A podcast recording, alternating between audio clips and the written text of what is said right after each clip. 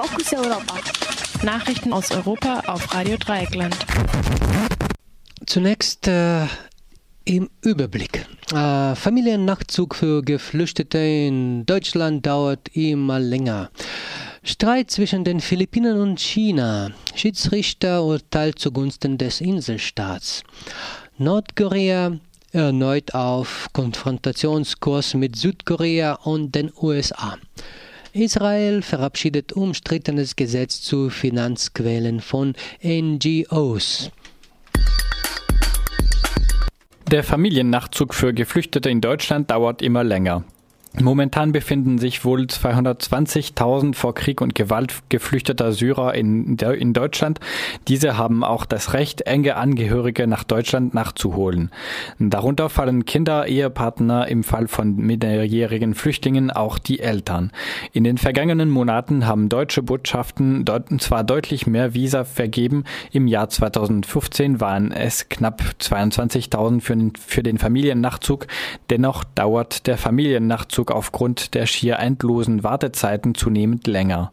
In den Nachbarländern Syriens hat sich die Wartezeit drastisch erhöht. So dauert es im Libanons Hauptstadt Beirut zu der Zeit derzeit rund 15 Monate, bis man allein einen Termin zur Erteilung des Visums bekommt.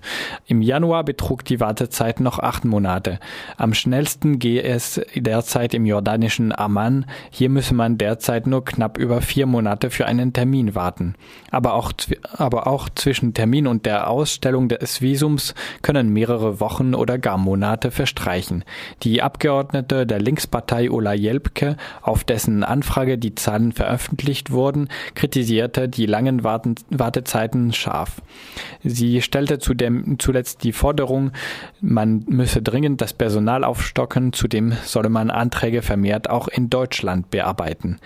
Nicht genug Geld für die Flucht aus Syrien, verloren gegangene Pässe und immer längere Wartezeiten werden es Syrern in naher Zukunft wohl noch schwieriger machen, aus dem Land zu fliehen. Ein Schiedsgericht in Den Haag hat als erste internationale Instanz über den seit Jahren schwellenden Streit um einige Inseln im südchinesischen Meer zwischen China und den Philippinen geurteilt.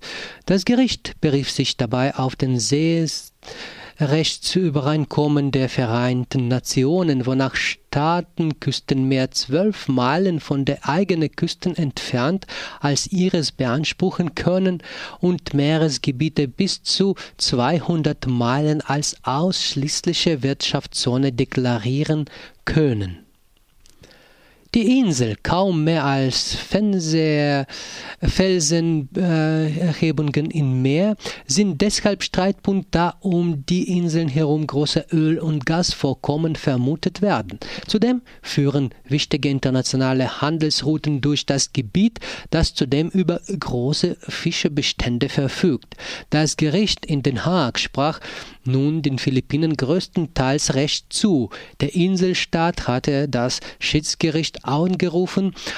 China hatte die Verhandlungen von Anfang an boykottiert und reagierte kühl auf die Verkündung des Urteils. China hatte zuvor angekündigt, das Urteil zu ignorieren, egal wie dieses ausfälle.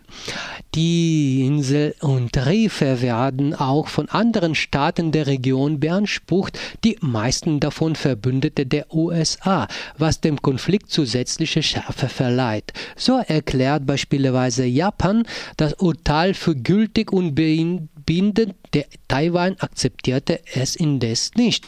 Experten gehen davon aus, dass China nach dem Urteil seine Militärpräsenz in den Gebieten weiter ausbauen werde. Bereits jetzt lässt die chinesische Regierung Inseln ausschütten, um darauf Landebahnen für Campjets und Raketen zu stationieren. Die Maßnahmen sorgen für eine Verschlechterung der ohnehin schon angespannten Verhältnisse zwischen China und den USA, welche als Verbündete der Philippinen ebenfalls die Militärpräsenz enorm verstärkt hat. China hatte zuletzt eindrücklich davon gewarnt, die Region nicht zum Zitat Pulverfass werden zu lassen. Wegen eines geplanten Raketenabwehrschilds auf südkoreanischem Boden droht Nordkorea den, den USA und Südkorea und kündigt militärische Reaktionen an. Der von Washington und Seoul geplante Schild richte sich, Zitat, ausschließlich gegen Nordkorea. Zitat Ende. Nordkorea kappte daraufhin auch die letzten diplomatischen Verbindungen zu den USA. Man verfüge über, Zitat, ausreichend moderne Mittel, Zitat Ende, um eine militärische Gegenaktion zu zu starten. Nordkorea hatte im Januar diesen Jahres zu Testzwecken eine Atombombe gezündet und ließ daraufhin eine ganze Reihe Raketentests folgen, die angeblich eine gesicherte Reichweite von 4000 Kilometern haben, womit auch Militärstützpunkte der USA getroffen werden können. Die Vereinten Nationen verhängten im März als Konsequenz die bisher schärfsten Sanktionen gegen das Land. Das südkoreanische Außenministerium bezeichnete die Drohung aus dem Norden als Zitat lächerlich und forderte eine Entschuldigung für die Provokationen. Unterdessen stößt die Planung des Raketenschildes auch bei vielen Südkoreanern auf Widerstands. Die Region befinde sich seit der Stationierung der US-Truppen 1960 in wirtschaftlicher Stagnation.